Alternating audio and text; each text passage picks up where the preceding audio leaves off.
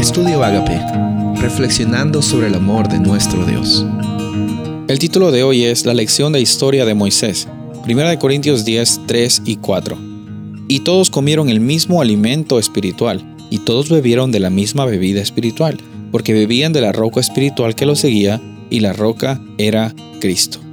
Me encanta cómo es que Pablo hace un, recuento en, en breve del peregrinaje de los israelitas en el desierto.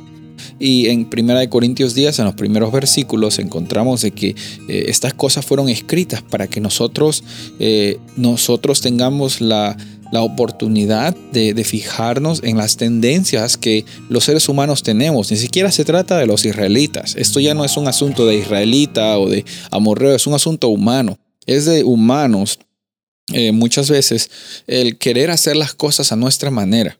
Y ese Dios, también vemos el patrón de Dios, porque vemos patrones humanos, vemos patrones de Dios, eh, es es eh, la tendencia de Dios, porque es su ser, es, es quien es.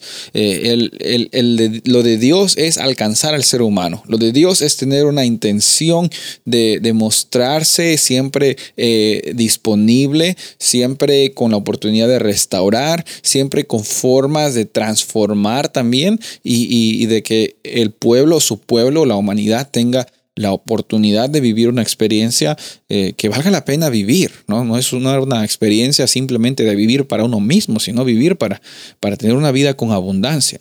Y por eso en Deuteronomio primer capítulo y el segundo encontramos de que Moisés se enfoca también, así como Pablo hace un recuento, Moisés también hace un recuento y, y dice que es necesario, ¿no? También que en estos momentos que ellos ya están a punto de entrar, que vuelvan a escuchar la historia, ¿no? A veces no nos gusta escuchar historias, especialmente cuando son historias que que hablan acerca de un pasado de nosotros.